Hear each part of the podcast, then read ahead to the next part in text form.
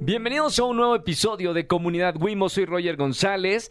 Tengo el gustazo de estar con alguien que acabo de conocer personalmente gracias a la televisión. Hay cosas bonitas de la televisión que es conocer a gente que luego te cambia la vida. Incluso ya armamos mi año nuevo y mi Navidad para pasar en Corea. Está conmigo Cristian Burgos. Bienvenido, Cristian. ¿Cómo están todos? Un saludo a todos tus oyentes. Oye, acá eh, vamos a hablar durante una hora eh, tendido, como si estuvieras en tu casa. Sé que extrañabas mucho México.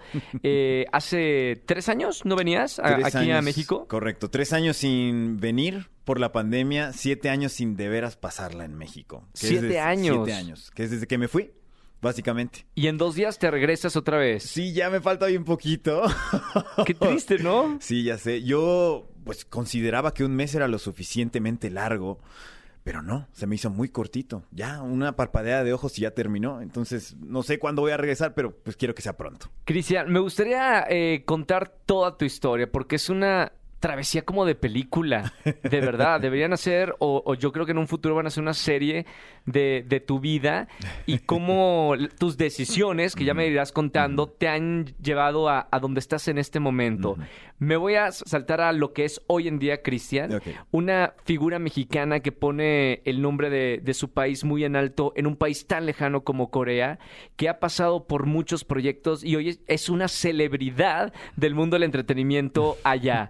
Eh, háblame un poquito de este, de este presente que tienes. Pues mi, mi presente es en Corea. Todo mi trabajo está en Corea. Actualmente soy el primer conductor extranjero en Corea del Sur y allí llevo trabajando probablemente seis años en la televisión de allá y en todos los medios de entretenimiento. ¿Qué has hecho en, en este, en los medios de entretenimiento en todos estos años? Eh, he hecho de todo, he hecho desde conducción ahora, también he hecho música, también he hecho locución, también he, he entrevistado mucha gente, he hecho programas de viajes, he hecho programas de cocina, he hecho infinidad de cosas que hasta ahí es muy difícil enumerarlas. Todo en un idioma que no es el tuyo, con el que naciste. Correcto, sí. El idioma coreano es un poco complicado, es fácil de aprender a leer. Sí. pero es muy difícil de hablar porque el orden es totalmente inverso a lo que estamos acostumbrados.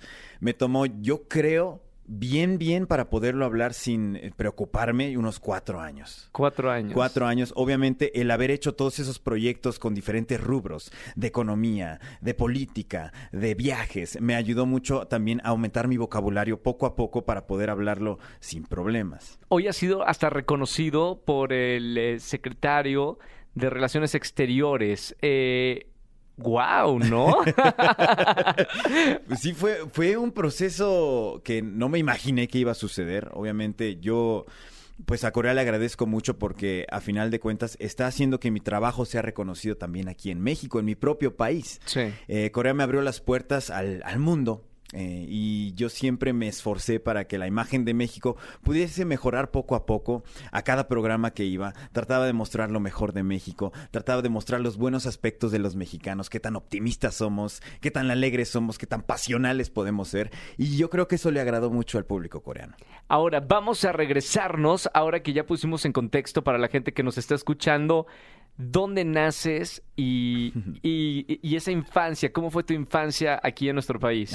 Bueno, yo nací aquí en la Ciudad de México, en la colonia Narvarte. Mi infancia fue muy normal. Muy normal. ¿Qué normal?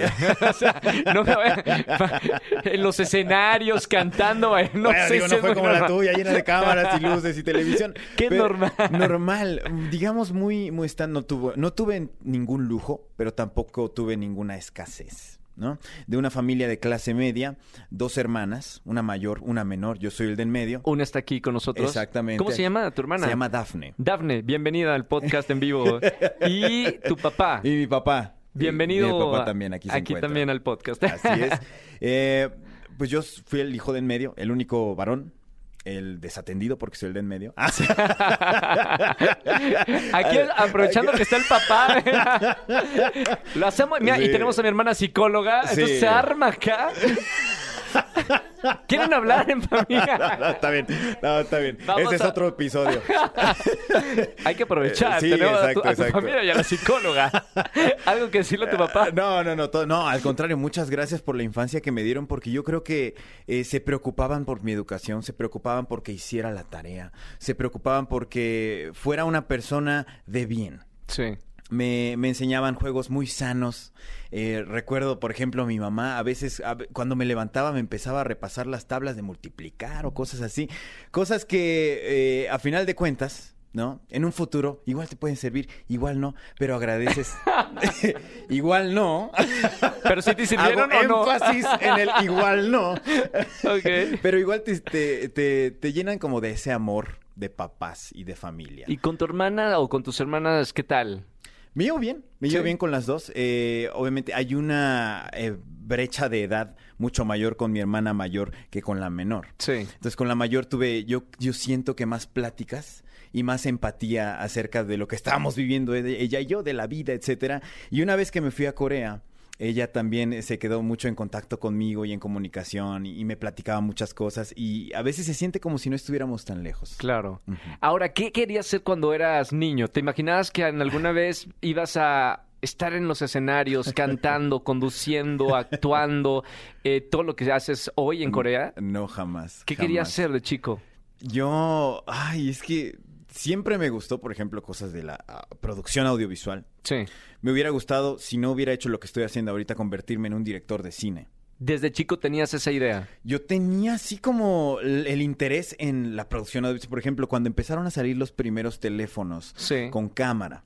Yo recuerdo que empecé a hacer películas apretándole play y pausa. Ah, Sí. Y mis actores eran, obviamente, Dafne, mi hermana menor. Que la tengo en un montón sí. asiente. que la tengo en un montón de películas y, y eso se quedó ahí y yo no me había dado cuenta que me interesaba hasta ya más grande que empecé a agarrar cámaras profesionales, empecé a conocer más software de edición Sí. y empecé a intentarlo por mí mismo. Me, me, me- me- me resultó fascinante y yo siempre quise estar como atrás de las cámaras, no adelante. Sí. De hecho, yo era un chico muy introvertido. Yo recuerdo, pues hasta la prepa, universidad, tenía creo que un amigo. Nada más, no salía de la casa, me la pasaba todo el día en la computadora. Está aquí mi papá para hacer test. Qué bueno que está la familia aquí para... Si algo dice mentira, me hacen así con las manos y... Dales un botón claro. rojo, sí, exacto. que Esto es mentira. Qué bueno. Es- deberíamos hacer esto, Santiago Villar, mi socio, invitar a, la- a las familias de los que tengo aquí enfrente. Otra dinámica sería... Abusado con lo que dices. Qué bueno que los trajiste. bueno ¿eh? el concepto. Y yo no salía casi. Recuerdo que mi papá a veces me decía, oye, ve, sal con tus amigos, haz algo. Te la pasas todo el día en la casa. ¿Qué pasa? Que luego me voy a Corea. Y ese chico que está en Corea empieza a bailar en los programas. Espérame, espérame, pero te, te me adelantaste sí, muchísimo. sí, me- muchísimo, y ahora ya, ya doy autógrafos. Eh, espérame, espérame. No. A ver, eh, ¿qué estudiaste en, en- en tu carrera? Yo estudié mercadotecnia y publicidad. Ok. Y Aquí el- en, en México. En México. ¿Cuántos Y idiomas hablabas en ese momento? En ese momento hablaba español y, eh, y español, yo creo. Nada más, un poquito de inglés yo creo que sí te hablaba también. Nada más. Sí. El coreano lo empecé a estudiar en el Centro de Enseñanza de Lenguas Extranjeras de la UNAM. Pero ¿por qué caíste a... a- ¿Te gustaba la, la cultura coreana?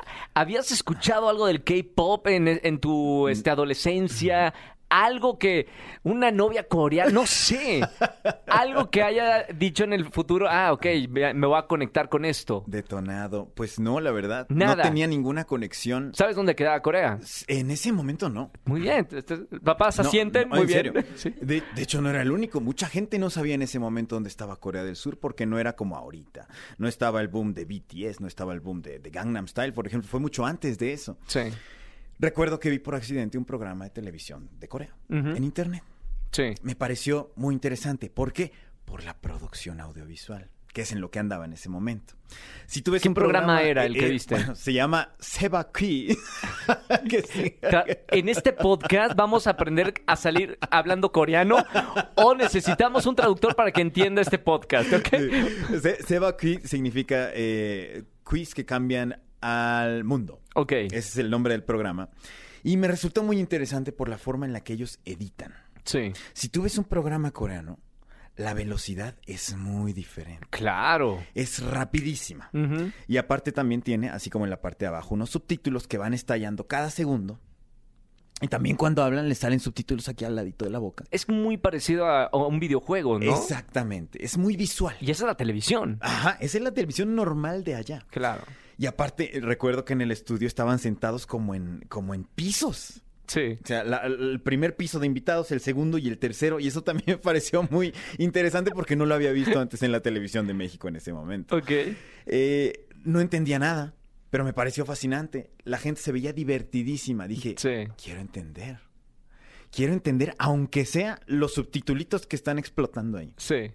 Recuerdo que me metí a internet, descubrí que el video era coreano, dije, ok, ¿cómo escribir coreano? ¿Cómo leer coreano? Empecé y dije, ah, está más fácil de lo que pensé. ¿Sí? No es tan difícil aprender a leer y escribir. De hecho, el rey Sejong, que es el rey que inventó el coreano, él dice que tú puedes aprender a leer y a escribir el hangul en una mañana. Wow. Sí. Bu- bueno. Él. claro, él. A- El que lo a- A inventó. una persona normal, cuatro años. Exacto. Pero así de fácil es porque es muy fonético. sí. Por ejemplo, la A. La A sale de la boca hacia afuera. A. Entonces es un palito con otro palito hacia afuera. Sí. Ah. Muy gráfico. Muy gráfico. O. La O. ¿Cómo le haces cuando le haces? O. Oh. Entonces es un palito con otro palito hacia arriba y es la O. Ok. Es otro palito. Y con rayita abajo. Ajá. O sea, es muy fonético, es muy fácil de entender. Ok. Entonces, ¿qué pasa? Me interesó más. Dije, ay, si puedo aprender a escribir y a leer tan fácil, seguramente puedo aprender a hablar facilísimo. Y lo que, lo que yo fui viendo es que en los subtítulos ya podía entender, podía empezar a leer poquito a poquito. Eso tú solo sin haber ido a alguna academia. Solo, Solo. Totalmente solo con la información que había en internet en ese entonces. Tu familia que decía de, o sea, está encerrado, me habla en coreano. ¡Qué miedo! ¿Qué, Sí, ¿qué estoy haciendo? ¿Qué, estoy- ¿Qué monstruo he creado? Es un espía so- es coreano. No, no, en serio, Sí. ¿qué, decía, ¿qué decía tu familia? Pues yo creo que al principio no entendían, pero era como de, pues ya. No, que haga algo. literalmente. no entendían, no entendían bien. Yo era el único que podía entender esos, eh, pues es- esos contenidos que estaba viendo. Claro. Los busqué también con subtítulos en inglés, porque en ese entonces solo había en inglés. Sí. Y empezaba a ver los programas y recuerdo que yo solito en mi casa estaba atacado de la risa. Sí.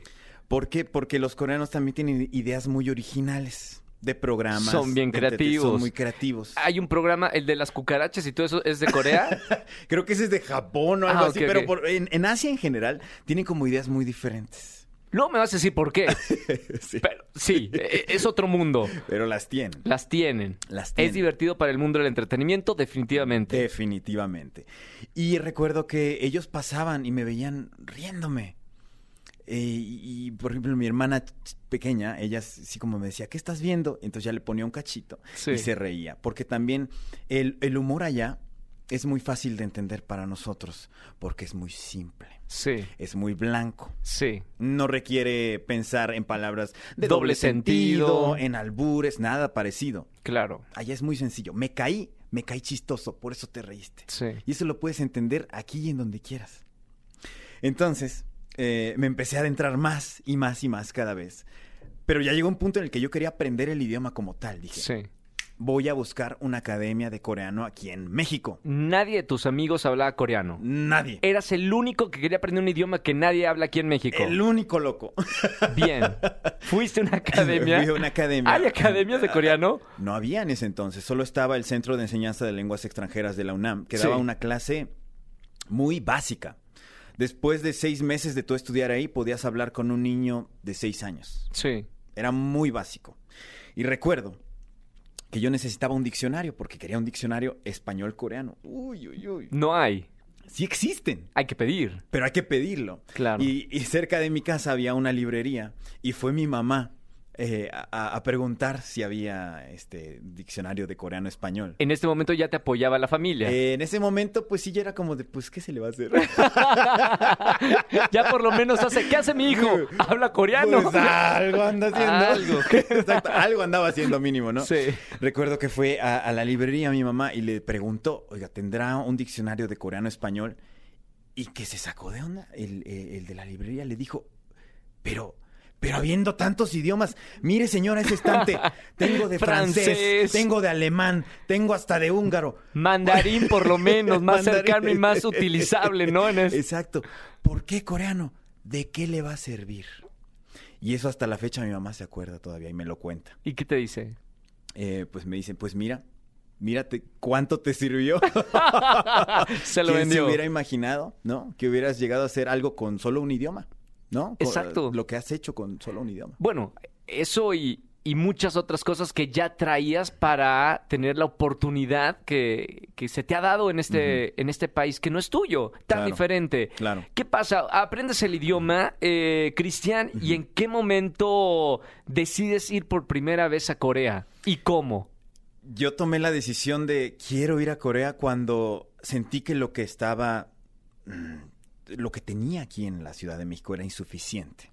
¿Qué tenías en ese entonces antes de emprender ese viaje? En ese entonces, la posibilidad yo de estar inmerso en el mundo de Corea era ir a la zona rosa. Eh, que en, en ese entonces no había tantos restaurantes coreanos, no había tiendas coreanas como las hay ahora. Sí. También ir a la, o a la embajada de Corea o al Centro Cultural Coreano que justo en ese entonces inauguró sus puertas. Sí. Pero estaba muy pequeñito. ¿Qué año, ¿Qué año era? Estamos hablando del 2013, yo creo, 2013, 2012 a lo mejor. Sí. Y pues no había casi nada. No, yo quería, yo quería convivir más para practicar más, para mejorar mi coreano. ¿Hasta el momento no habías conocido ningún coreano aquí en México? Sí había conocido varios por medio de, pues, por ejemplo, la embajada o el Sí. centro cultural, pero no era lo mismo porque casi hablaba con ellos en español la mayoría del tiempo. Son personas que ya están adaptadas aquí, que casi no te muestran de su cultura porque ellos son los que están en proceso de adaptación. Ajá, y necesitan aprender el español y nuestras costumbres. Exactamente. Yo necesitaba estar en su lugar para poder mejorar. Sí. Y solo hay una cosa que puedo hacer, irme a Corea. Es lo único que puedo hacer. ¿Le dijiste a tus papás? ¿O quién fue el primero en enterarse de esa loca idea de irse a Corea? Pues en ese momento yo creo que ya como que se, la solían, ya como de, Cristian yo creo que pues en algún momento se va a ir para Asia, pero no sabían cuándo ni cómo. Sí. ¿Por qué? Porque si yo quiero ir a Asia pues, necesito conseguir el dinero Sí, para claro. ir a Asia, porque Asia no es barato. Entonces, ¿Tu idea desde ese momento era ir de vacaciones, no a vivir? no a vivir. Ah, solo de Claro vacaciones. no, sí, no a vivir. solo- Conocer, conocer, turista. conocer, estar inmerso, eh, preguntar cuánto cuesta en el mercado, Claro. ¿no? dónde está el baño en coreano. Eso, eso es lo que yo quería, ¿no? Sí. Y buscando, buscando lugares como donde hubiera coreanos en México y que pudiera ganar dinero al mismo tiempo, Sí. encuentro una publicación de una mina de cobre al norte de México, en Baja California Sur, específicamente en el poblado de Santa Rosalía. Sí. Esa mina la compró una empresa coreana. ¿Qué hizo? Mandó como a dos mil empleados coreanos a México. Ahí, a la mina. Sí. ¿Qué pasa? Dos mil empleados coreanos más los empleados mexicanos no se pueden comunicar. ¿Qué necesitaban? Un traductor. Y justo en ese momento, un timing impresionante, yo veo que están buscando un traductor. Y yo con mi coreano de, de un niño que, que puedo comunicarme con un niño de seis años, Sí. dije, pues ¿por qué no? Pues eh, vamos a intentarlo. Mandé correo, me contestan. Luego, luego me dicen, Cristian, estuvimos buscando un traductor por como seis meses. Sí. Justo lo que dura el, el curso. ¿Qué pasa? Ya han llevado varios traductores de Corea del Sur, Sí. pero en el norte de México se habla diferente. Sí. ¿Sabes, no? Claro, claro. Y ellos eh, aprenden español de España, allá en Corea.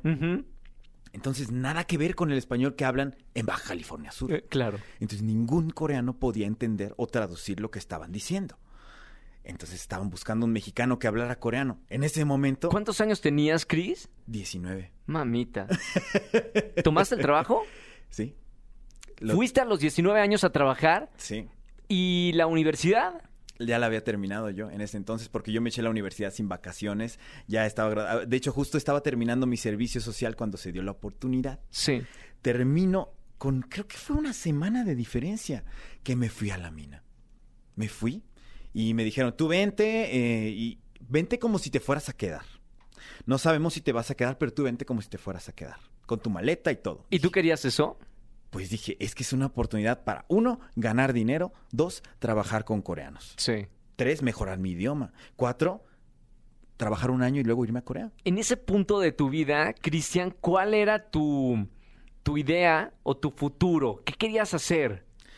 Pues yo... En ese momento. En ese exacto momento. Sí, ¿qué querías hacer de tu vida en el futuro? Yo quería explorar otro país primero. Y si es Corea, yo quería en ese entonces, porque yo seguía con lo de la producción audiovisual en mente. Claro.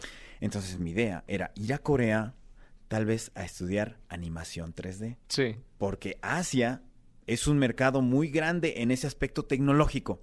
Dije, puedo aprender perfecto animación 3D, tal vez regresar a México y hacer un instituto, por ejemplo, ¿no? De animación 3D o al trabajo que estoy haciendo de producción audiovisual, meterle 3D, venderlo más caro.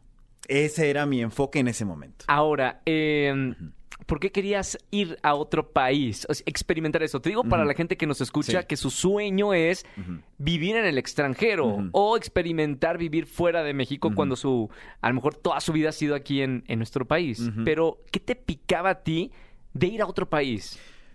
Pues yo creo que tengo la adicción a salirme de mi zona de confort. Digo, el hecho de que haya ido una mina de cobre, teniendo, una, claro. teniendo una casa y estando en una, en un- en una familia cómodo, bien, Sí. ¿no? Yo creo que le encontré como el gusto a eso. Y empecé a buscar oportunidades como más exóticas, por así decirlo. Claro. El idioma también, el idioma que elegí, el idioma coreano es un idioma muy exótico para nosotros. Es un Sí. idioma que lo habla solo un país, Corea. Claro. Y yo creo que eso fue lo que me, me, me ayudó a levantarme y me ayudó a, a decir, ¿sabes qué? Pues, ¿por qué no? Pruébale. Pruébale, pero no nada más cualquier país. Pruébale en un país que, que no todos vayan. Pruébale en un país nuevo, diferente. A ver qué te encuentras. Eso fue. Cuando llegas allá a, a la mina, ¿con qué te encuentras? O sea, ya vas con tu maleta para quedarte allá. Eh, no sé de qué se trata el trabajo, Sí. pero una mina suena muy, muy para tu serie. Queda perfecto. Qué bueno que dices que es mina. No sé si es una oficina, pero si es mina, increíble. Oye, pero tú vas a ser el actor de mi serie, ¿eh? No, tú vas a ser tu personaje. Ahorita, en toda la historia que vamos a platicar, Sí. me pones un personaje. Ok. ¿Ok?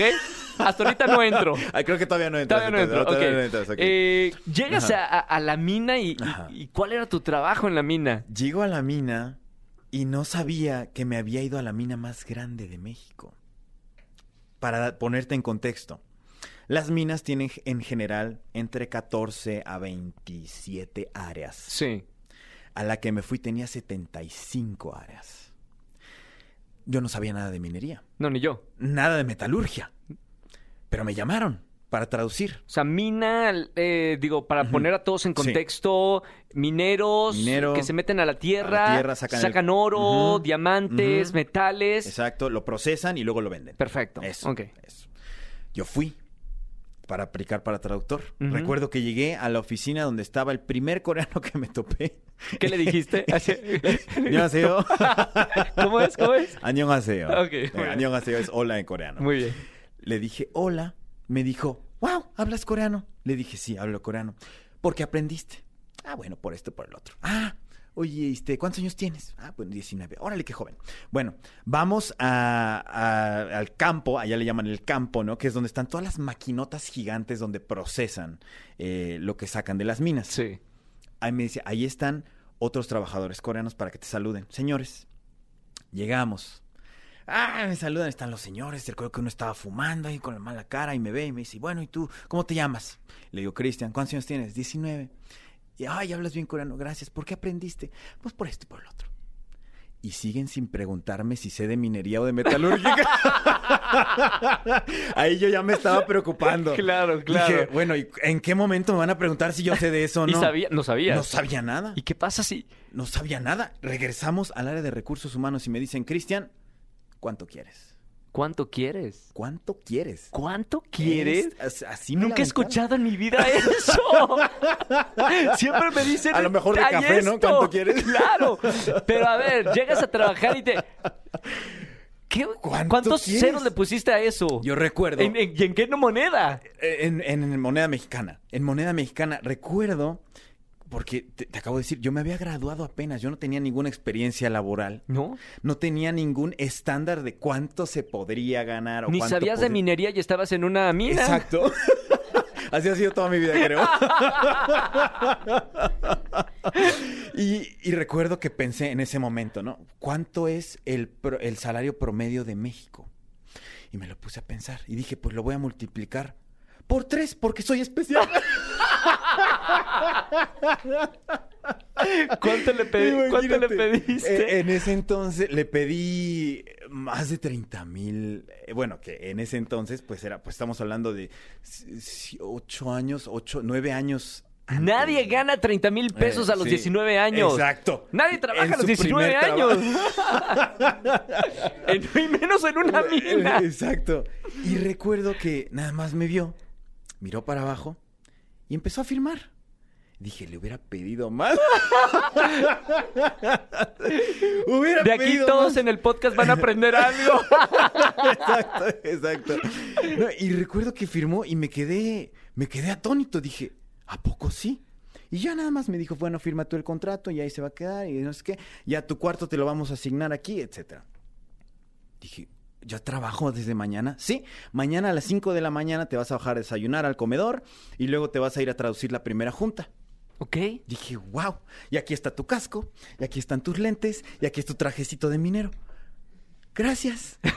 y recuerdo que ya me regresé nada más a mi cuarto a dormir sin querérmela. Les avisé, mi hermana chiquita se puso a llorar. ¿Por qué? Porque... Ah, te extrañaba. Es pura mentira ella. No, no, se- sí, me extrañaba.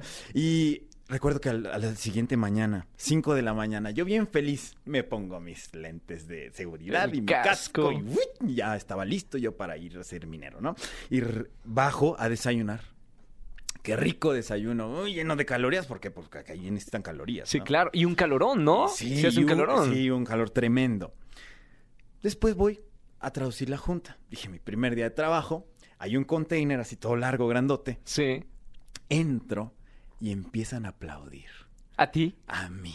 En cuanto entro empieza Tu la primer gente. apa- aplauso Sí. público. Estaba predestinado. Señales de la vida. Empiezan a aplaudir y me dicen, wow, impresionante. Ya, al fin nuestros problemas, nuestros problemas de comunicación ya se resolvieron. Escuchabas eso. escuchaba eso. Y dije, wow, qué bonito. Me paso. El jefe principal estaba justo al fondo. Me paso hasta el fondo era coreano. Sí. Y me dice, bueno, Cristian, preséntate por favor en los idiomas que hables. Y ya empiezo. Hola, ¿qué tal? Soy Cristian. Hello, my name is Cristian. Oh, hace ocho Cristian Mida. Y todos empiezan a aplaudir otra vez. ¡Ah! ¡Wow! ¡Wow! No ¡Impresionante! Puedo ya lo estoy viendo en la serie. ya lo estoy viendo en la serie. Siguen aplaudiendo. Y dije, ah, oh, qué bonito, ¿no? Sí. Y luego me dice, bueno ahora sí, ahí va la junta, quédate a mi lado, lo que yo diga lo traduces después. Y en coreano, en coreano, me empezó a decir, en el área 14 tenemos una fluctuación de no sé qué. La tubería de 3.5 pulgadas hay que cambiarle los valeros, hay que sacarle cosas que no había escuchado en español ni siquiera. Claro. ¿Y luego? Y me quedé pensando y le digo, ¿me lo puedes repetir? No sé mal. no sé, malito. según yo, ¿no? Según yo le dije, ¿me lo puedes repetir? Yo no entendía nada. Y me lo repitió en coreano otra vez. Sí. Pero ya la segunda ya no puedes hacer nada.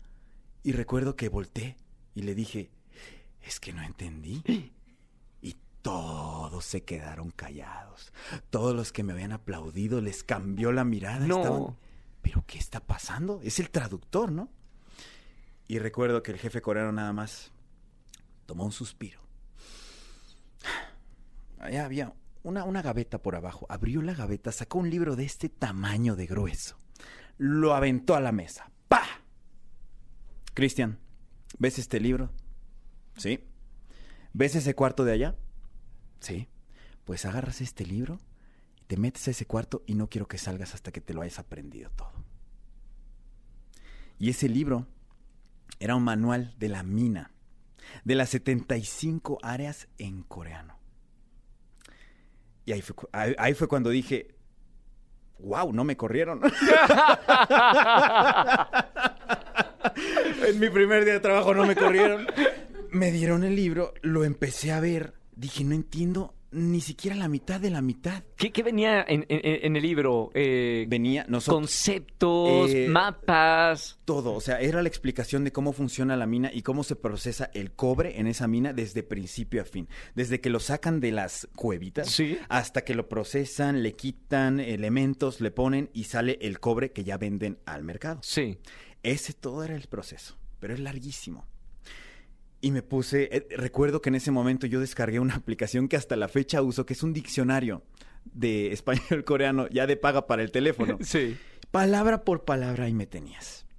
Preguntándole a los, eh, a los trabajadores de, de México, Sí. preguntándole a los otros trabajadores de Corea, salía con ellos a campo a ver cómo estaban eh, pues, eh, procesando el cobre, etcétera. Cuatro meses me tardé para entender todo el proceso, poderlo hablar y poder explicar cosas. O sea, hoy puedes decir que conoces perfectamente la industria de la minería. Del cobre nomás. del cobre nomás, sí, porque hay minas de oro, hay minas de plata, todo, yo nada más del cobre. Y, fue un vocabulario impresionante el que yo manejaba en ese momento, porque era pues, no es común, ¿sabes? Sí. Ni siquiera en español te lo manejaba. Y yo dije, mi plan original era un año trabajar ahí, consigo el dinero porque según mis cálculos, pues acorde a lo que me estaban pagando, lo que, lo que junte de un año es suficiente para yo irme a Corea y vivir seis meses, Sí. ¿no? Así, Sí, sí, sí. en la pachanga total, ¿no? Dije, está perfecto.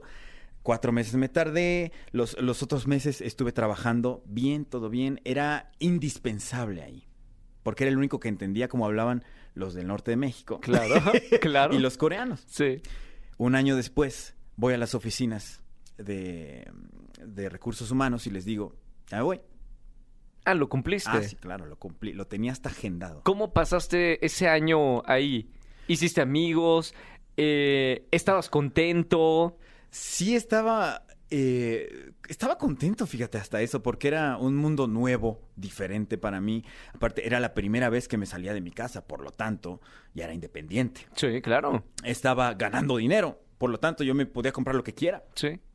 Eh, también tenía amigos, y eran los amigos que yo quería, que yo seleccionaba. O sea, estaba haciendo una nueva vida ahí. ¿Qué- Por- ¿Cuál es el perfil de, de los mineros eh, que van allá? Pues la mayoría son, eh, pues como que no tienen así que, uh, este, ¿cómo se le dirá? así que digas qué buen humor tienen, no. Gente grande, había Eh, gente de tu edad, no eras el más chico. Yo creo que era, el- era- era de los más chicos que, habían pisado esa mina, Sí. porque la mayoría sí yo creo que están en sus 30 o ya cerca de sus 40. Sí. La mayoría son pues muy fornidos porque pues están trabajando en, Es en trabajo- pesadas, sí, es Ajá. trabajo pesado. Claro. Eh, pero, pero buena gente. ¿Hiciste todos. amigos? O sea, ¿hiciste a alguien así que consideres a lo mejor hoy tu amigo? Sí, sí. De hecho, todavía tengo contacto con esas personas. Eh, después de que me fui a Corea, me empezaron a mandar mensajes. ¿Qué onda contigo? ¿Qué Claro. estás haciendo? Ahora que regresé a México. ¿Qué también. crees? Sí. Soy, soy, soy rockstar. Rockstar. ah, maldición.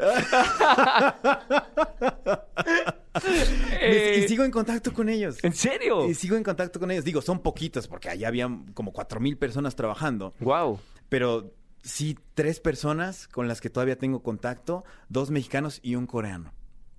Y ese coreano todavía lo vi en Corea cuando fue, ya Sí. años después. Pero sí, hice, hice unas amistades fuertes, bonitas ahí. Y un año después ya renuncié. Eh, ¿Fue fácil para ti renunciar a tu primer trabajo? Facilísimo. Facilísimo, porque yo ya tenía el objetivo Y, el, y el dinero. ¿Y, y el dinero. Ajá. Entonces dije, pues ya. qué me te voy. dijeron en- en- ahí en la mina? Me rogaron que no me fuera. Te pusieron ceros, ¿no? Sí, sí, ¿Sí? sí, sí, porque me dijeron, ¿cómo te vas a ir si nosotros te entrenamos? Claro. Si nosotros no te corrimos para que tú, tú, tú fueras el traductor de aquí. ¿Y cómo que te vas? ¿Qué quieres o cuál es tu objetivo? ¿A qué te vas? Y le dijo, es que ya me voy a Corea. Te mandamos a Corea. Y a- a- ahí sí ya me la puse a pensar, porque mi objetivo era ir a Corea. Sí, claro. Y me dijeron, te mandamos a Corea. Y dije, pero ¿cuánto tiempo? ¿No? O sea, me dijeron, pues unas dos, tres semanas. No, gracias. Ah, no, bueno. No, yo quería estar mucho más tiempo Sí. en Corea y era mi objetivo y también no quería estar atado a nada. Es por eso que renuncié, así, limpiamente. Sí. Regresaste a Ciudad de México. Sí, pero también fue unas semanas. Fue bien poquito, porque recuerdo que justo que renuncié, compré el boleto y les dije, ya me voy a mi familia. Bueno, igual ya están acostumbrados a... a- que- Ya su hijo ya voló del nido, ¿no? Exacto. No, y más vale que no regrese. Si ya se fue, qué horror tenerlo de vuelta. Porque una vez que regresa Sí. ya no se va. Sí, eso. Regresé que fue una semana o dos a mi casa y, ¿y mi ropa? ¿Y mis cosas? ¿Ya no vives aquí o qué? No, y, y me fui. Me fui. A ¿Solo? del Sur. Solo. Solo. Solo. ¿A qué- ¿Dónde llegas? ¿Cómo, ¿Cómo consultaste? ¿Es por agencia de viajes? Eh, ¿Lo compraste tú solo? ¿Cómo, fue eso? No, porque estamos hablando de que ahora tengo 20 años. No sé nada de viajar al extranjero. Nada. ¿Nunca habías viajado? Nunca había viajado al extranjero. Ok. Corea del Sur fue mi primer viaje al extranjero. ¿Qué pasa? Que pues tengo unos amigos que conocí y que les pregunté, oye, si voy, ¿dónde me puedo quedar? Ujú. Y me dice un amigo, ah, pues te puedes quedar como una semana en mi casa si quieres. Sí, y luego los otros cinco meses y tres semanas, ¿no? Ah, claro, ¿con quién? ¿Dónde me quedo, no? Y me, me dijeron de unos cuartos pequeñitos en Corea que se llaman Koshiwon. Koshiwon es como, un, como una cápsula. Sí. De esos pequeñitos, pequeñitos que nada más cabes tú. ¿Cápsula en el exterior o en...? Eh, bueno, o sea, es como un edificio que Sí. tiene los pequeños cuartitos así, uno pegado al otro, pegado Ven al que todo es diferente allá. Yo por eso voy a- te voy a preguntar mucho porque Sí. es otro mundo, ¿no? Sí, es otro mundo totalmente diferente. Y yo le dije, pues no, pues un, un, un depa, ¿no? O, o algo un poquito más grande no habrá. Cuadrado, de preferencia. Sí se puede. No, no capsular. Como que no estoy acostumbrado a eso. Y me dijeron, ¿pero tienes el depósito? Y yo, ¿qué depósito? ¿De qué estás hablando? En Corea del Sur, el modelo para conseguir una casa es a través de un depósito. Un depósito que ronda de entre los 300 mil, 400 mil pesos Uy. para un espacio de una sala y una recámara. ¿El depósito luego se regresa? El depósito se regresa al terminar el contrato. Generalmente tú das un depósito, haces un contrato de dos años, Sí. pagas una renta sobre eso. Sí, claro. Y ya que termina tu contrato de dos años, te regresan el depósito y tú puedes ir a otra casa a dar el depósito o más. Pero un de- depósito tan caro. ¿Tan caro? Ujú. Acá normalmente es un mes o dos, cuando mucho, de, de renta. De renta previa. Pero aquí no existe el depósito. Allá sí. Entonces me dicen, ¿tienes el depósito? Y le digo, no. los Koshibon, los pequeños cuartitos, no necesitan depósito. Ok. Perdón. Te vas. ¿Cómo, en- ¿Con qué aerolínea volaste? Eh, en ese momento todavía no existían los vuelos directos. Entonces me fui a, a Estados Unidos, después a Japón y después llegué a Corea. Wow. Fue casi un día de viaje. ¿Y a dónde llegaste? ¿A qué ciudad de, de Corea? Llegué a Incheon, que es donde está el aeropuerto, Sí. y luego me fui a Songdo. Songdo es como una ciudad que está muy cerquita de donde está el aeropuerto, que le llaman la ciudad del futuro. Está padrísimo, todos los edificios altos, bonitos, no hay cables de luz, es limpio. La acaban de construir hace unos años apenas. Sí. Ahí llegué. ¿Cuál fue tu primera impresión de... O sea, tú, yo te fuiste a, a Corea, Cristian, con el... con la idea de no regresar o pasar una larga temporada. Pues yo creo que sí me fui con las intenciones de no regresar si, si se ofrece, ¿sabes? Sí. Dejé todo listo en México para no tener que regresar. Todos mis documentos, mis certificados, todo del- de la universidad, ya todo estaba arreglado para yo no tener que regresar por alguna emergencia o por algún papeleo. Sí. Entonces yo tenía la ¿Tus posibilidad. papás sabían eso? No, se está enterando apenas mi papá. Bienvenido al podcast de Comunidad Wimo. Acá todos nos enteramos de todo. apenas se está enterando. Pero, eh, pues, ese- esa era mi idea, ¿no? Tener la posibilidad o la facilidad de yo quedarme más tiempo si quería. No Sí. sabía si me iba a gustar. Pero ahí estaba la posibilidad. Claro. Y pues ya. Llego. Y recuerdas que te había dicho que quería estudiar animación 3D. Por supuesto. Pues así lo hice. Encontré un curso de animación 3D justo de seis meses. Ok. Perfecto. Dije. ¿Es "Mm, caro? carísimo. Carísimo. Bueno, pero también tenías dinero, ¿no? En ese entonces. Tenía dinero, pero yo no contaba con el cambio de divisa. Porque yo llevé pesos. Sí. Y allá guones son mucho más caros que los pesos. ¿Es caro vivir allá? Sí, es caro vivir allá. Una, ¿qué te podría decir? Un refresco de cola de 600 mililitros, allá te cuesta casi 40 pesos. Wow. Es mucho más cara la vida, Sí. en general. Sí. Pero los sueldos se compensan. Sí. Pero en ese entonces yo llevé dinero de México. Lo cambié a dólares para poder cambiarlo en wones allá en Corea. Claro. Se me hizo la mitad casi. Sí.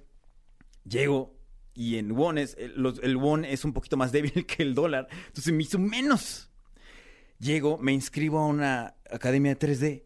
Se me hace menos. ¿Qué pasa? Para estudiar 3D necesitas una buena computadora. ¿Tú crees que me llevé una computadora? No. Obviamente no. La compraste ya. La tuve que comprar. Carísimo. Y es una, tiene que ser una computadora potente para hacer renders de animación 3D. Claro. Se me hace menos y menos y menos. Y el costo de vida de todos los días se hace terrible. ¿Compartías cuarto con alguien o estabas tú solo en este cuartito? Estaba yo solo en el Koshiwon. Sí. Es imposible compartir ese cuarto con alguien. De hecho, si yo metía mi maleta a ese cuarto, yo me tenía que salir. Yo vivía, vivía solo. Y ahí, en el cuartito, ahí yo le hice para instalar la computadora y todo. Y ahí sí estuve. ¿Qué pasó? Tres meses, ya no tenía dinero. El problema era que mi boleto de regreso era uno y le faltaban tres meses todavía. ¿Cuánto tienes permitido legal de estar eh, como mexicano allá? Allá tienes permitido de estar eh, como turista tres meses. Sí.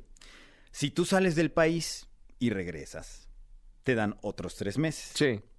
que fue lo que yo hice, cosa que también me quitó dinero. Ujú. ¿Y a dónde fuiste? Me fui a Japón, que es el, que es el país, pues digamos, más cerquita, Sí. más barato, pero sí, un viaje a Japón me terminó costando, pues por todo, por el hospedaje, por la comida y todo, cerca de 15 mil pesos. Claro. regreso, se me va acabando más y más el dinero tan rápido que digo, tengo que conseguir dinero de alguna manera. Y fue cuando empecé a recordar, pues que yo hacía producción audiovisual. Yo grabo videos y edito videos. Y tengo una computadora aparte, que pues, muy potente. Dije, pues voy a intentar. Me voy a ir a las, eh, pues, pues allá le dicen las peluquerías, ¿no? A las estéticas. Sí. A preguntar si necesitan un comercial. Wow. Y se los voy a hacer gratis. ¿Por qué gratis? Ahí te va.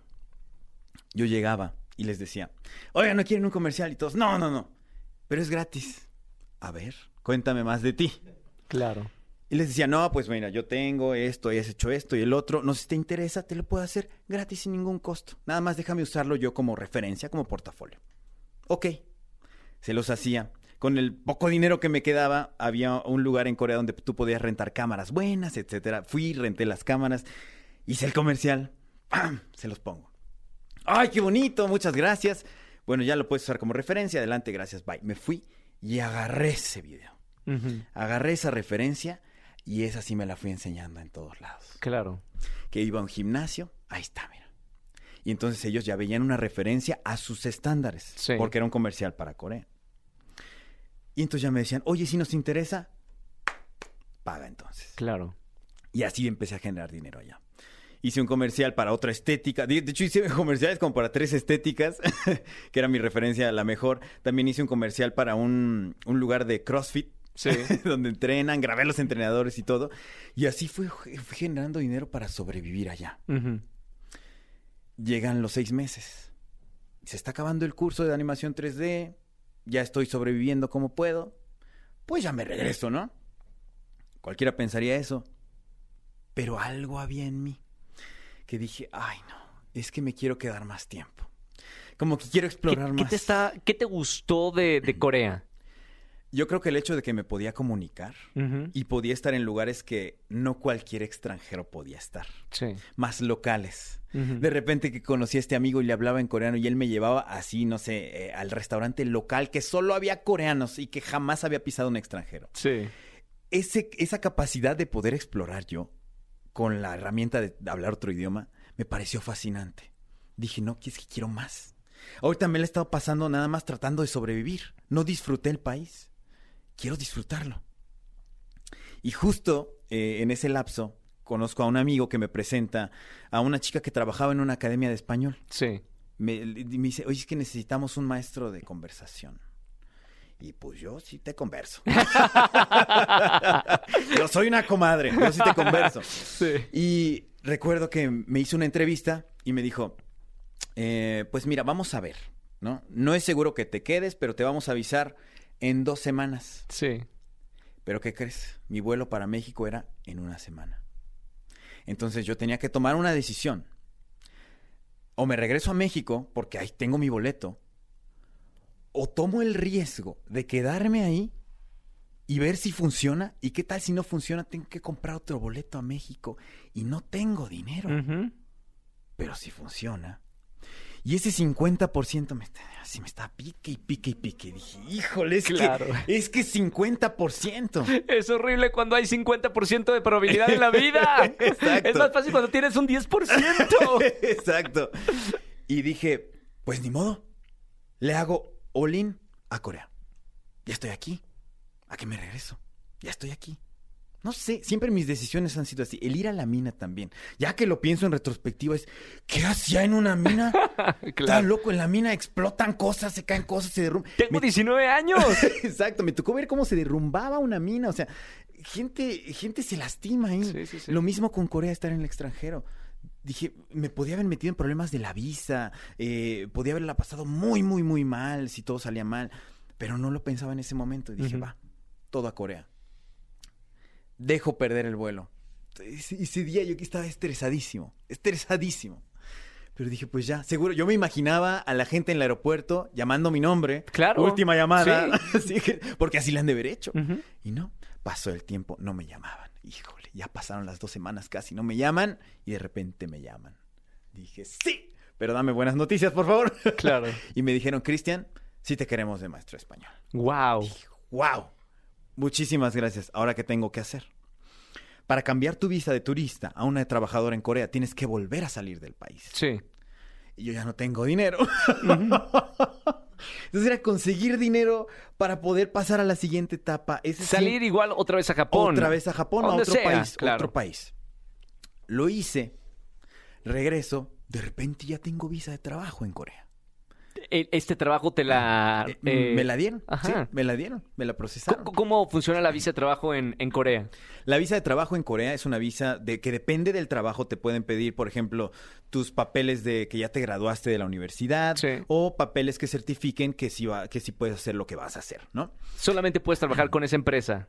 Eh, sí. ¿O es en general? No, solamente. Perfecto. Y, y se dividen las visas.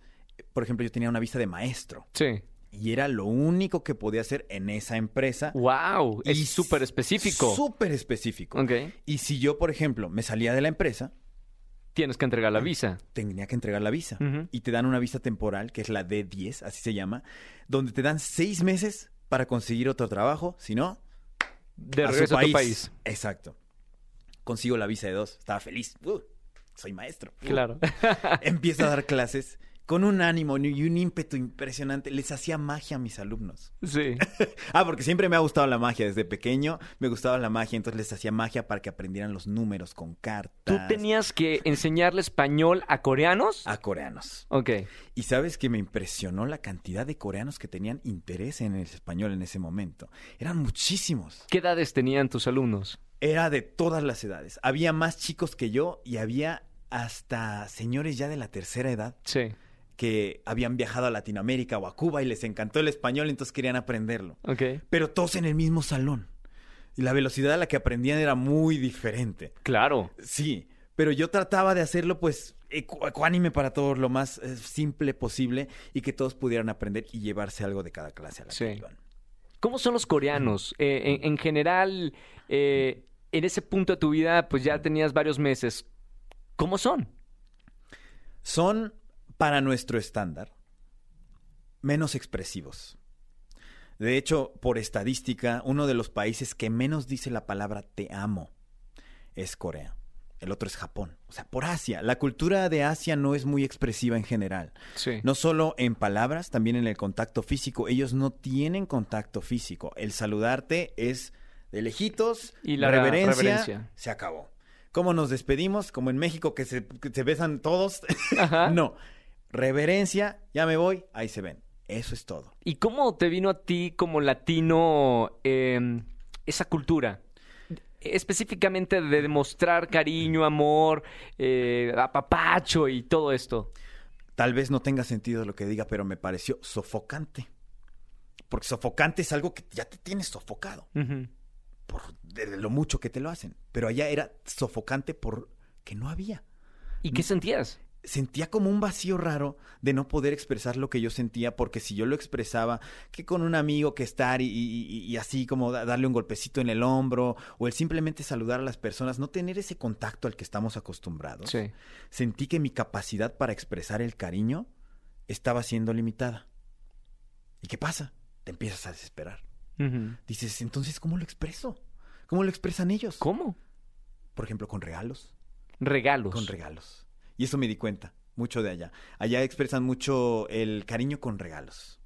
Sí, te compré un regalo porque sé que te gustan los tés. Te compré un regalo, mira, ¿cuántos tés? Sí, pero no me abraces.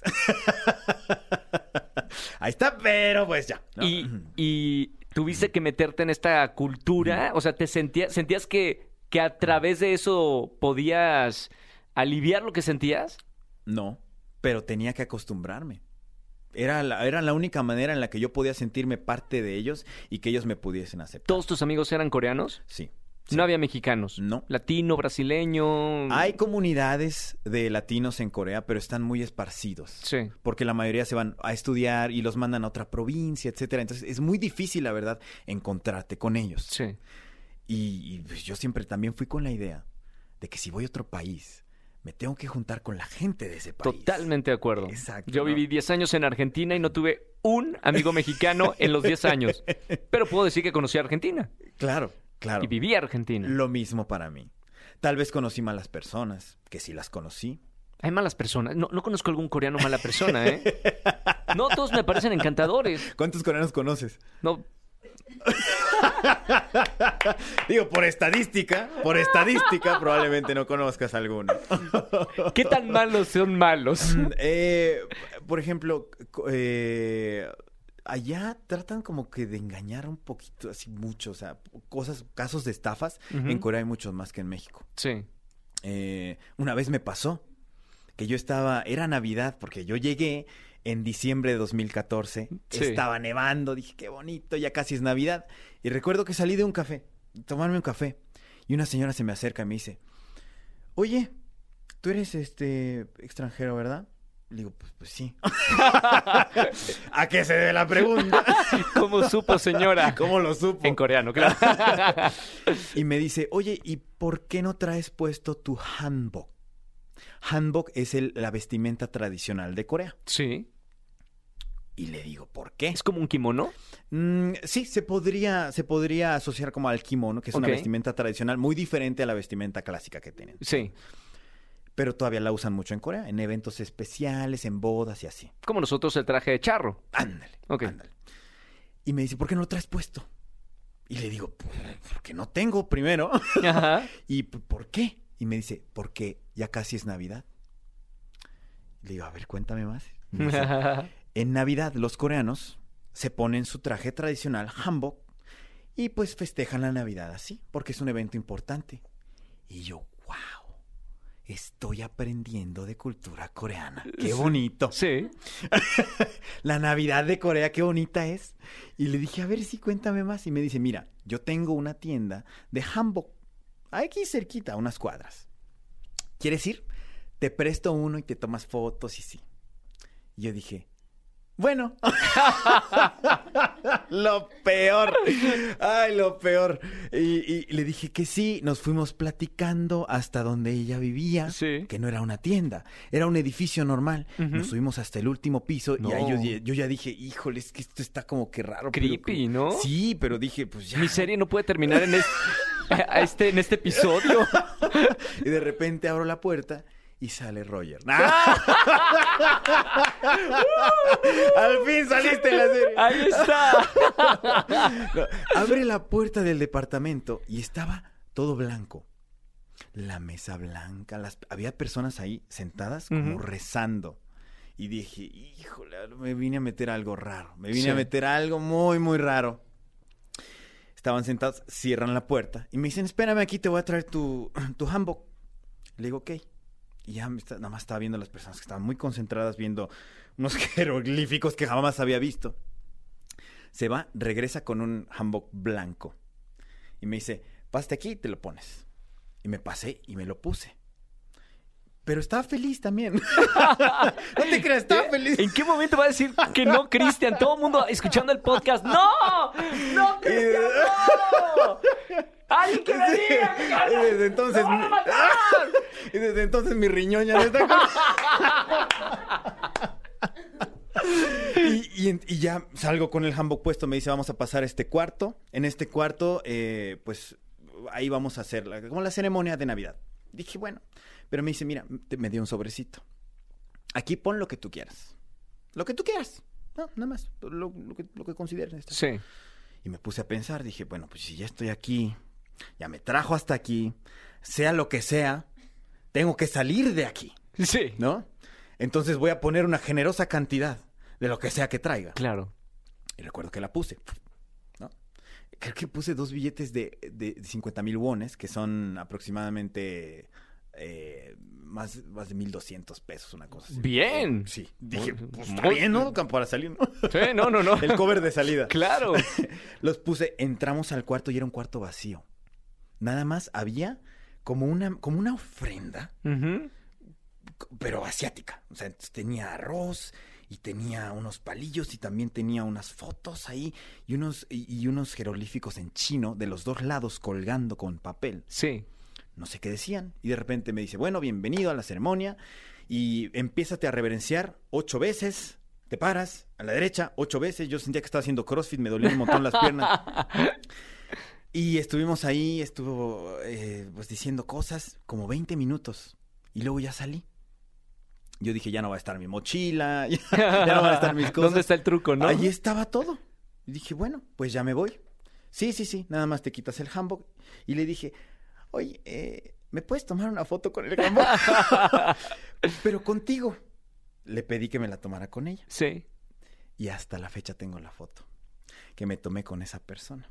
Yo no sabía que yo había ido a, pues allá le llaman Saibi Chungyo, que es como una Suena horrible.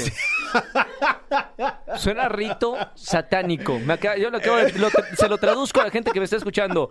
Rito satánico me acaba de decir.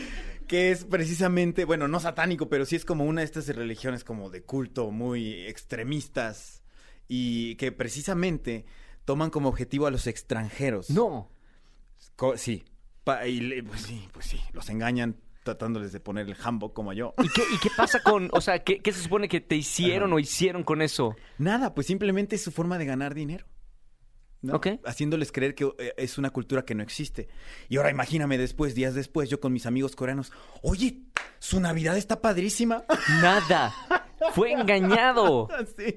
Oye, ¿por qué no traen su handbook ustedes? ¡Qué locura! Oye, qué bueno que lo Sí, estás sí, contando sí. para la gente que, que vaya, que quiera ir a, a Corea. Sí, no, que tengan cuidado. De hecho, yo lo conté en la televisión de Corea también y Sí. se volvió noticia.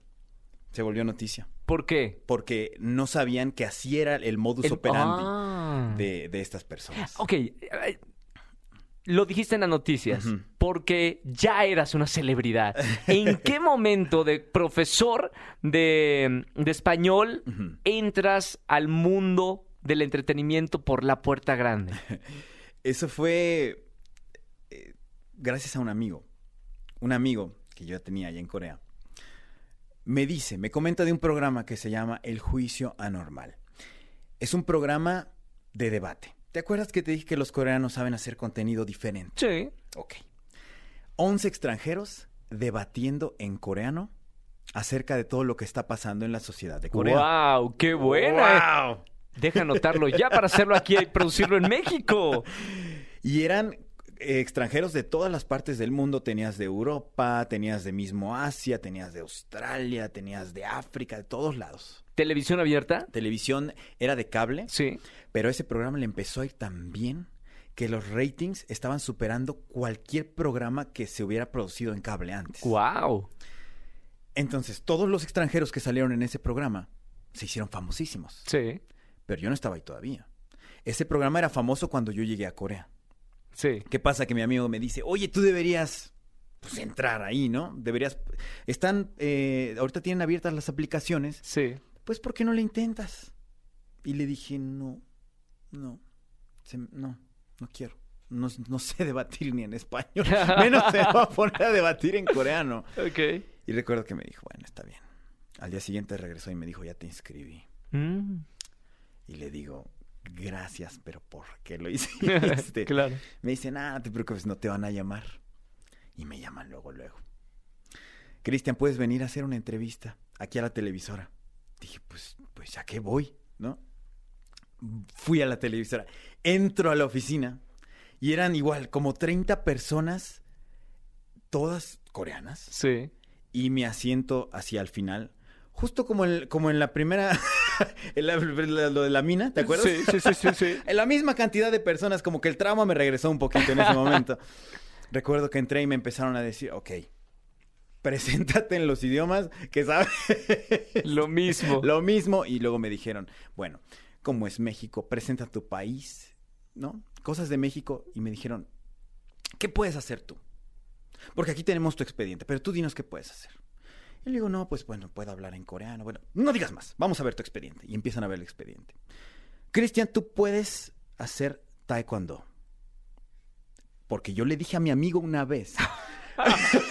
Porque yo, yo no lo llené, estamos Claro, de acuerdo. sí, sí, sí, sí, sí. Yo le dije a mi, a mi amigo que yo había hecho taekwondo como a los nueve años. Ajá. Y él puso que básicamente yo puedo matar personas con el dedo meñique. Soy cinta negra y cosas así. Y me dicen, Cristian, ¿nos puedes mostrar un poquito de tu taekwondo aquí? Y le digo, oye, es que, pues, es que yo lo hacía cuando estaba pequeñito y ya no me acuerdo tanto. Y, ah, bueno, empiezan a pasar la hoja. ¿no? Ajá. Cristian, ¿que sabes cantar? Y le digo, pues sí, pero no. A ver, cántanos una canción. Una canción que todos conozcamos. Y yo, pero pues, ¿cuál va a ser una canción que todos Claro. conozcan? Y les digo, Bésame mucho. Que para los que no sepan, Bésame mucho es el Gangnam Style de México. ¿Por qué? Porque todos la conocen. ¿En serio? No hay persona que no la conozca en Corea del Sur. ¿Qué- ¿Pero quién- qué artista mexicano fue para que sea conocida en Corea? Pues yo creo que le hicieron muchos covers artistas coreanos. Sí. y la usaron para muchos programas, por eso la conocen. No estoy seguro bien de, de cómo surgió eso, pero es un hecho de que Bésame mucho es un hitazo allá. ¿La cantaste en español? La canté en español. ¿Habías cantado antes? Eh, pues creo que no. o sea, la canté así de lo que me acordaba. Sí. Creo que hasta repetí mal la letra, pero bueno, ellos no sabían. y pues, pero en ese entonces, pues yo no tenía así como que, pues, las agallas, sobre todo de cantar enfrente de la gente. Y me- Claro. como que no los convencía, cambiaron la paginita otra vez y dije, oh, esta entrevista no está yendo nada, nada bien. Y me dicen, Cristian, ¿que sabes bailar? Y dije, ay, ay, sí. No, ¿en serio? Esa sí te la vengo manejando. ¿Bailas? Bailo, sí, bailo. O sea, siempre me ha gustado, ¿no? Por ejemplo, la salsa, la cumbia, todos esos ritmos siempre me han gustado. Y dije, claro que bailo. No, porque aparte era mi última oportunidad, sentía yo. o bailo, Eh, bailo. O bailo, o bailo. Recuerdo que me paré, saqué a una escritora a bailar, les expliqué, esto se baila como pareja y la vuelta y todo, y la hice para atrás. Felices de la vida todos. Dijeron, wow, qué padre está esto, como tu baile, ¿no? O sea, ¿puedes, puedes como que venir a- al programa y también hacer esto de tu baile. Les dije, claro que sí, invítenme. Eh, Llegué el día del programa. Sí. Eh, Presenté eh, Cancún, presenté también Los Cabos, porque yo viví en Baja California, así Claro, fui a Los Cabos, claro, presenté Los claro. Cabos, presenté las pirámides mayas, eh, empecé a bailar, la gente aplaudía, y hasta la fecha que está ese video ahí en, en internet donde yo estoy bailando, Sí. y, y ya, pero fue solo una aparición. Me Sí. dijeron, Cristian, vente nada más de una aparición. Y ya, acabó. Esa fue como que mi, digamos, mi preview, ¿no? Ajá. De, del mundo enfrente de las cámaras. Sí. Y regresé a ser maestro de español. Y yo, todo bien. Seguía todo bien. Y de repente me llega una llamada de la embajada de México en Corea. Sí. Dije, ¿y ahora qué hice? Estoy legal, No tengo visa de trabajo. A ver, a ver. Checando qué me falta o qué no pagué, ¿no? Claro, claro. Y me dicen, Cristian, gracias. Y les digo, ¿gracias de qué? Vimos tu aparición en el programa y te estamos hablando en conjunto de, la, de las oficinas de turismo de México y de la embajada para agradecerte porque nosotros cada año tenemos un destino que estamos promocionando y el destino de este año eran Los Cabos. Y tú nos diste un gran empujón ¡Wow! porque salió en la tele. ¡Wow! La gente empezó a hacer reservaciones. ¡Qué loco! La gente empezó a saber de, de los cabos y todo. Entonces nuestro destino ahorita está explotando. Dije, qué timing. Qué timing. Yo hablé de los cabos porque ellos querían que yo hablara nada más de Cancún. Sí. Porque Que es lo, es lo que es lo típico ajá. conocido a nivel Y internacional. les dije, no. No, bro, espérate, hay más en México. Espérame, yo soy fanático de Baja California Sur. Es bellísimo. Es Es, de mis lugares favoritos del mundo. Es bellísimo. La Paz, Los Cabos, toda esa zona. Yo lo recorrí todo en carro, es bellísimo. Por eso les dije, déjenme presentar los cabos. Es como Cancún, pero, pero, pero del otro lado, ¿no? Sí. Ya. Y me dicen, Cristian, nos ayudaste muchísimo. Queremos que vengas a la fiesta de fin de año de la embajada y que seas el conductor en coreano y en español. Órale. Dije, claro, por supuesto. Claro. Por supuesto que voy. ¿Cuándo es? Un jueves, me dijeron. Ah, Dije, perfecto, voy. Cuelgo. ¿Qué pasa? Que yo los jueves tengo clase y tengo que avisar si voy a faltar o si tengo que hacer algo. Y recuerdo que fui a hablar. Y yo creo que ese fue uno de los primeros choques fuertes que tuve con, con la cultura del trabajo allá. Sí. Porque fui a pedirles con meses de anticipación que ese jueves, nada más un jueves, ese jueves déjamelo libre, porque tengo un evento importante. Sí. Y les dije, oye, ¿puedo? Y me dijeron, no. Y no hay excepciones. Tú trabajas ese jueves. Y les dije, bueno, espérame, o sea, debe haber otra manera, encontrar un maestro suplente. Yo lo consigo. Sí. No, y no hay excepciones. Bueno, entonces no sé, quítame todas las clases del jueves de ese mes. No voy a dar clases, aunque gane menos, no importa. No, y no hay excepciones. Wow. Hasta el final. Y luego les dije, pues déjame trabajar medio tiempo entonces, porque medio tiempo yo podía hacer mi horario. Sí. No, Cristian, no hay excepciones. Tú te quedas. Y le dije, pues renuncio. Y se quedaron callados todos los que estaban ahí. Porque yo pensaron que jamás se iban a imaginar que en ese momento yo les diga, pues renuncio. Porque yo ya me veía en ese evento. Yo Sí. ya me veía con mi trajecito, mi, mi moñito. Era muy importante. Dándole la mano al embajador, que tengo una foto igualita que me la imaginé. Sí. Igualita. Yo me veía ahí y dije, pues entonces me voy. Me voy. No sé, no sé qué va a pasar, porque te recuerdas que te dije, si yo renuncio, mi visa, adiós. Sí. Y mi estabilidad económica que tanto había buscado, adiós. Y era a los pocos meses de haber entrado a trabajar. Sí. Por una, por un evento que no sabes qué te va a dejar. Pero yo sentía que me iba a dejar muchas cosas buenas. No sé si instantáneamente, pero sí. Renuncio ahí. Voy al evento. Padrísimo. Conozco al embajador. ¿Quién era el embajador? El embajador, en ese entonces era el embajador, eh, ¿cómo se apellida? Bernal. El embajador Bernal. Sí. Se encontraba en Corea del Sur. Saludo a él, saludo a su esposa. Todos ven que hay un mexicano que habla coreano y español. De repente dicen, órale, qué padre está, bueno, qué bueno. Sí, aplausos y todo muy bien. Y se acabó el evento. Y ya no hay más. Ya no tenías trabajo. Ya no tenía trabajo. De repente tengo una visa en la que me dan seis meses nada más para encontrar trabajo. Si no me tengo que ir del país. Sí. Creé una referencia maravillosa, pero ¿dónde la puedo usar? Sí. En ningún trabajo de Corea me van a aceptar esa referencia. Claro. Y me pongo a pensar, ¿qué decisión acabo de tomar? No lo sé, pero pues hay que exprimirle lo que se pueda. Y en ese entonces, yo ya había conocido, de la primera vez que estuve en la televisión bailando, Sí. en los camerinos, un señor llega conmigo y me da su tarjeta y me dice, pues mira, estoy creando una agencia. Es una agencia de, pues, de extranjeros, es mi idea. Todavía no está como que despegando ni nada, pero pues si te interesa, pues hablamos luego. Ajá. Y me encuentro la tarjeta de ese señor por accidente. Sí. Dije, ¿le hablo? No le hablo y le hablé. Dije, bueno, lo contacté, nos vimos y me dice, pues mira, la agencia apenas está empezando, pero si quieres podemos hacer algo juntos. Le dije, vamos a hacerlo. No me interesa. Y en ese momento, él no me podía conseguir la visa tampoco porque yo no tenía ningún trabajo con él. Claro. Pero vamos a intentar lo que sea. Y lo intentamos. Y me metí a varias audiciones. Sí. No me quedaba, obviamente. Y hubo una llamada. Una llamada del programa de debate. Sí. El juicio normal. Para la segunda temporada. Queremos a Cristian. Dije, ¿en serio? Sí, y lo queremos de miembro fijo. Y en ese programa estuve un año y medio representando a México, ¿tú crees? Un año y medio. Un ¿Era una vez medio. a la semana o era de lunes a viernes? ¿Cómo era? Una vez a la semana, todos los lunes en la noche. Lo grabamos los domingos. La gente te empezó a conocer a, a partir de este programa. El programa ya estaba muy bien posicionado. Sí. Muy bien posicionado.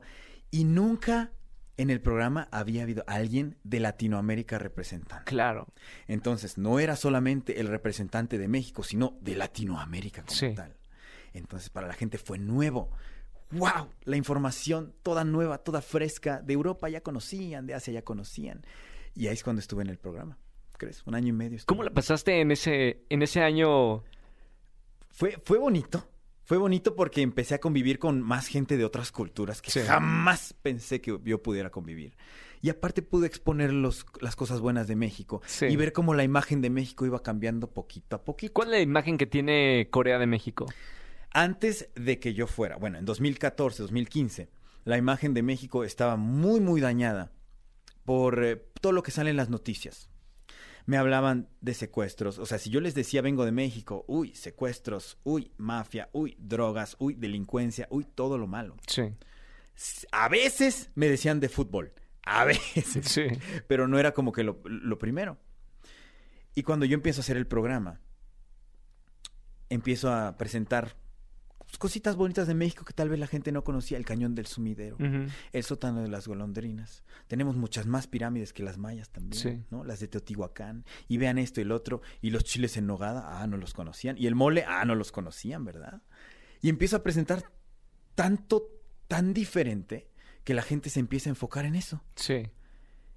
Y los mensajes que me mandaban antes de empezar el programa, a comparación de los que me mandaron ya una vez que terminó, eran muy diferentes. Al principio era, Cristian, es que sabes que quiero ir a México, pero bueno, he escuchado que es muy inseguro, entonces no sé si me des unos, unos tips para pasármela más seguro allá. Claro. Y un año y medio después me mandan el boleto. Cristian, voy a ir al sótano de las golondrinas que presentaste. Wow. Y estoy bien emocionado. Y luego me mandaban fotos de ellos ya visitando. Y vine a Coyoacán. Y vine no sé dónde. Sí. Y vine al café jarocho que presentaste. ¿no? O sea, cosas así, ¿no? Y empecé a sentir cómo la imagen empezó a cambiar poquito a poquito Sí. de México, ¿no? Obviamente es un trabajo en conjunto, no solo lo hice yo, la Embajada de México, las oficinas de turismo en ese entonces, todos estaban sumando. Sí. Y también la gente que estaba viviendo, los mexicanos que están viviendo en Corea, ¿Son muchos? todo suma. Siguen en los miles, Sí. hasta donde tengo entendido, pero te digo que están muy esparcidos. Pero sea ¿Qué hace un mexicano allá? Un mexicano, la mayoría, por estadísticas, son estudiantes Sí. de universidad. Entonces se van a las, a las universidades, pues las universidades de Seúl, a las más populares, o están casados y tienen ya su familia. Sí. Es lo que, lo que la mayoría está haciendo por allá. Digo, hay diferentes. Ahora, ¿en qué momento, eh, Cristian, en- entiendo que entras al mundo del entretenimiento? ¿En qué momento te vuelves una celebridad en un país que no es tuyo? Yo creo que fue después del programa de debate. La gente ya me reconocía, pero me reconocían por ser México, ¿sabes? Por representar a México, pero no me conocían como Cristian Burgos. Eso ya fue mucho después. ¿Pueden decir Cristian Burgos? ¿O cómo te dicen? Me dicen Cristian Burgos. Ok, ok. Está complicado, entonces Muy, algunos, para me ellos dicen, sí. algunos me dicen Chris nada más. ok, ok. Entonces, ya después que termina el programa de debate, yo empiezo a, a intentar nuevos programas. Siempre me ha gustado la música, pues dije, pues voy a intentar uno de música. Quería intentar conducción, pues intenté conducción. Sí. Quería intentar radio, intenté radio. Actuación también lo intenté, que, que soy malo para la actuación, eh, yo creo. yo creo que la actuación no es lo mío. Pero igual lo intenté. Empiezo a intentar en diferentes rubros que la gente empiece a decir, ah, ya no nada más habla de México. Ahora es Cristian el que está intentando cosas, Sí. pero sigo sin identidad. Pero ya una vez que intenté todo, dije, híjole, es que la conducción tiene algo que me, que, me- que me- que me- que me energiza, no sé, el estar con la gente, el hablar, el dejarlos hablar, el hacerlos brillar. Hay algo que me apasiona acerca de eso y hacerlo en coreano, el doble. Sí. Dije, lo quiero hacer, quiero ser conductor. Y eso fue como hace 3, 4 años. Sí. Entonces dije, de ahora en adelante me voy a enfocar en la conducción y voy a hacer que la gente me reconozca como Cristian Burgos, el primer conductor extranjero. Porque no hay ninguno. Sí. Y vi la silla vacía, dije, ahí voy a estar. Claro. Y empecé. Obviamente, ¿qué pasa? Estoy en un país extranjero en el que obviamente le dan prioridad a las personas de su país. Sí. Es muy lógico, totalmente aceptable. Segunda desventaja que tengo, soy de México. En Corea tienen una pequeña eh, inclinación por los países de Europa. Sí. ¿Por qué? Porque son los que más información tienen. Ok. De Latinoamérica todavía está como que muy mm, opaco. Sí, ha mejorado lo de México y todo, pero todavía es como de, pues bueno, pero son como que... no, no. No conocen mucho. No conocen mucho. Todavía siguen habiendo muchos estereotipos. Sí. Entonces lo que, lo que hice fue poquito a poquito, poquito a poquito. En pequeños proyectos yo les demostraba que puedo ser un conductor, Sí. que puedo conducir un programa de principio a fin, sin trabarme, sin echarlo a perder, terminando a tiempo. Y eran proyectos que nadie veía, obviamente. Sí. Y poco a poco se empieza a correr la voz. Empiezan, no, pues es que Cristian, y aparte, él tiene como una chispa diferente. Él, él hace como algo que los conductores coreanos no hacen. Claro. Y es que yo bromeo. Sí. Yo bromeo y les digo, uy, lo veces les pico, ya, eh, eh, tú puedes o no puedes, ¿cómo, cómo le va a hacer? Y eso como que les interesa, les gusta porque para su cultura y para su estándar no debería ser algo que eh, posible. Claro. Pero yo tengo mi excusa, mi credencial de que soy extranjero y Claro. lo puedo hacer. Entonces empezó a correr la voz más, más, más y más. Y luego me hablan por un proyecto que es, eh, llevo un año y medio haciéndolo. Conductor único. Sí. Coreanos y extranjeros debatiendo. Pero ahora soy el conductor. Claro. Obviamente los conceptos se reciclan mucho allá. Sí.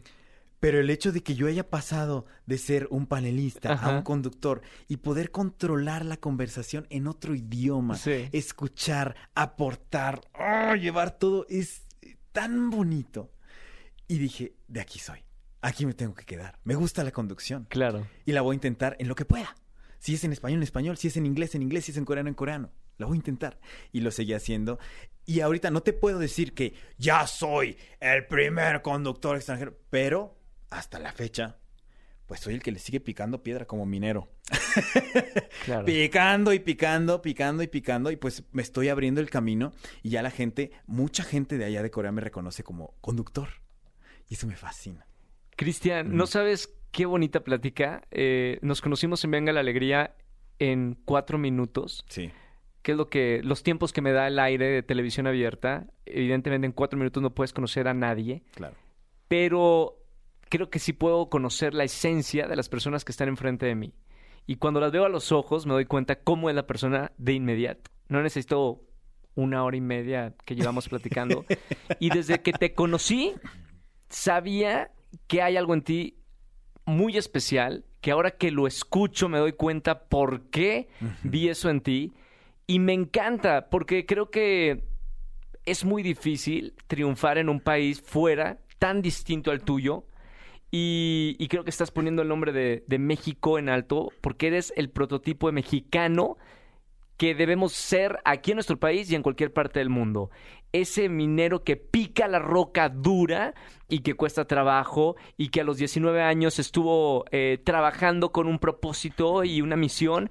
Y hoy me da mucha alegría tenerte enfrente de mí y que me platiques de esto porque me llena de alegría, orgullo y creo que toda la gente que está escuchando este podcast también. Muchas gracias, Roger. ¿Y, y sabes, sabes en qué parte me gustaría que aparecieras de la serie? No sé dónde aparecí.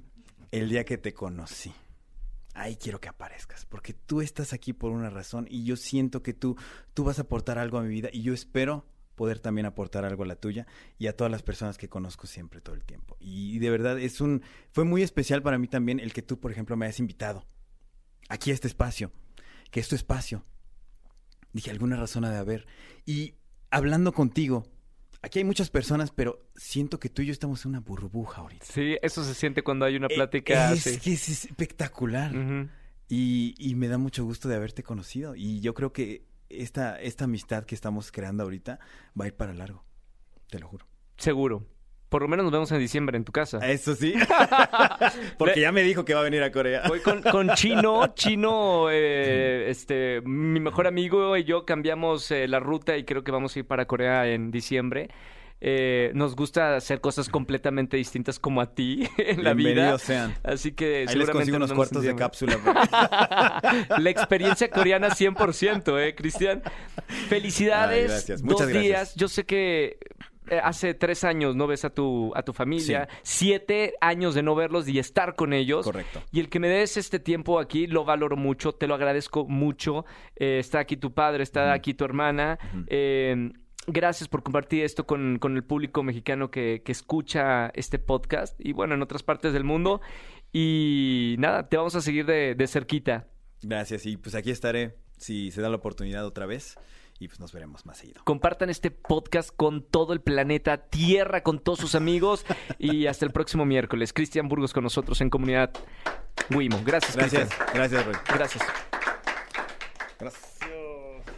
Hey guys, it is Ryan. I'm not sure if you know this about me, but I'm a bit of a fun fanatic when I can. I like to work, but I like fun too. It's a thing. And now the truth is out there. I can tell you about my favorite place to have fun. Chumba Casino. They have hundreds of social casino style games to choose from with new games released each week. You can play for free anytime, anywhere. And each day brings a new chance to collect daily bonuses. So join me in the fun. Sign up now at chumbacasino.com. No purchase necessary. Group. Void were prohibited by law. See terms and conditions. 18 plus.